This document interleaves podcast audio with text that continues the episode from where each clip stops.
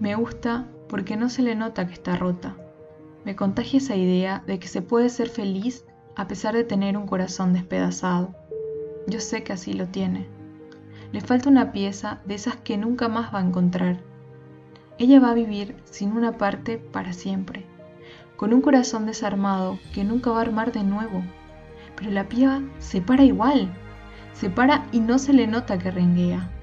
Sigue, sigue jugando con esas piezas que le quedan, sabiendo que nunca más va a volver a tener el rompecabezas armado arriba de la mesa. Ella sigue caminando, con ese vacío incrustado en el pecho. Sigue jugando con lo que le queda. Guarda el dolor de la pieza que le falta para otro momento. Ella se sigue parando. No está sanada, no va a sanar.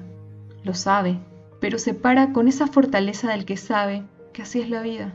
Ella ya entendió todo, sabe que perdió la batalla, lo sabe, pero se ríe y a veces disfruta, contagia la idea de que se puede, que, aún rota, se puede si se quiere.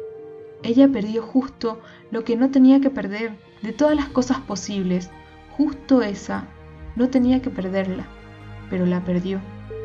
Y le duele en el pecho y en la garganta.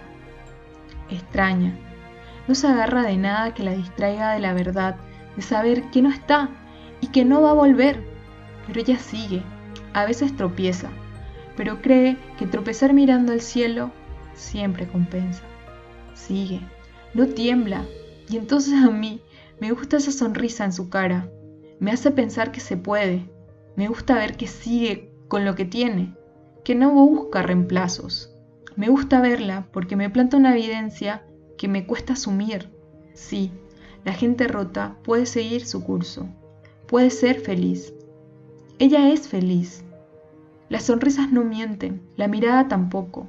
Ella es feliz y está hecha pelota, no es careta, no es valiente, es simplemente una piba que rota camina igual.